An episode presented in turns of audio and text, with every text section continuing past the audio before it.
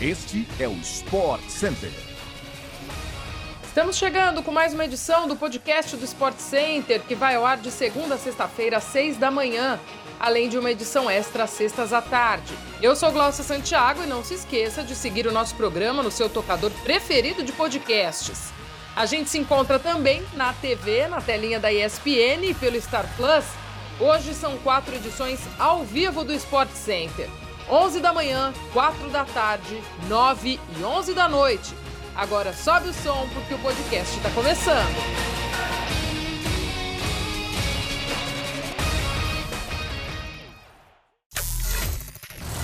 O Barcelona se consolida cada vez mais na ponta da tabela de La Liga. Nesta quarta-feira, em jogo atrasado da 17ª rodada, a equipe visitou o Betis e venceu por 2 a 1, com gols de Rafinha e Lewandowski. Koundé marcou contra para o Betis e a equipe comandada por Xavi abriu oito pontos de vantagem para o Real Madrid.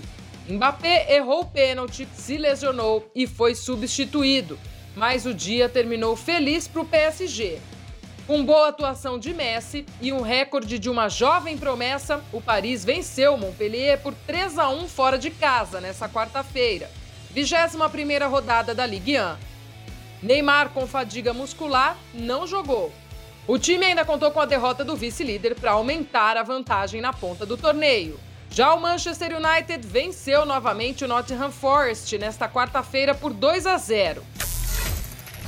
O Manchester United venceu novamente o Nottingham Forest nesta quarta-feira por 2 a 0 no jogo de volta da semifinal da Copa da Liga Inglesa e assim avançou no torneio. Na ida já tinha vencido com folga, 3 a 0. Os gols desta quarta foram marcados no segundo tempo por Martial e pelo brasileiro Fred. O fã de esporte que acompanha o futebol europeu tem mais um compromisso nessa quarta-feira na tela da ESPN pelo Star Plus. Real Madrid e Valência se enfrentam em La Liga às 5 da tarde. Já pela Copa da Itália, a Juventus enfrenta a Lazio no mesmo horário. Os dois jogos você acompanha na tela da ESPN no Star Plus. O São Paulo anunciou nesta quarta-feira a contratação do atacante Erisson, nono reforço para a temporada. O jogador estava emprestado pelo Botafogo ao Estoril Praia de Portugal e chega ao tricolor também por empréstimo até o fim deste ano. Aos 23 anos, Erisson foi contratado para disputar vaga como centroavante. Rogério Ceni entende que Caleri precisa de um concorrente e também para poder ser poupado em algumas ocasiões ou em ausências por lesão ou suspensão. O acerto acontece depois do São Paulo vencer a concorrência com o Coritiba. O Botafogo recebeu uma proposta financeiramente melhor da equipe paranaense mas a vontade do jogador em vestir a camisa do São Paulo fez a diferença na negociação. Revelado pelo 15 de Piracicaba, Erisson viveu seu melhor momento da carreira em 2022 pelo Botafogo. Em 34 jogos, ele marcou 15 gols e chamou a atenção dos clubes do Brasil e da Europa.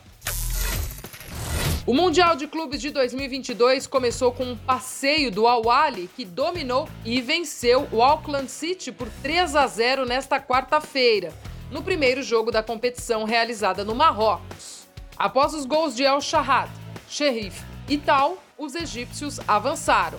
Toda a cobertura do torneio, que conta com Real Madrid e também Flamengo, você acompanha na programação da ESPN no Star Plus.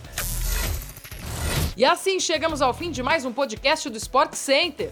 Amanhã a gente está de volta no seu agregador favorito de podcasts mas a gente também se encontra por aí, na telinha da ESPN e no Star Plus, tá?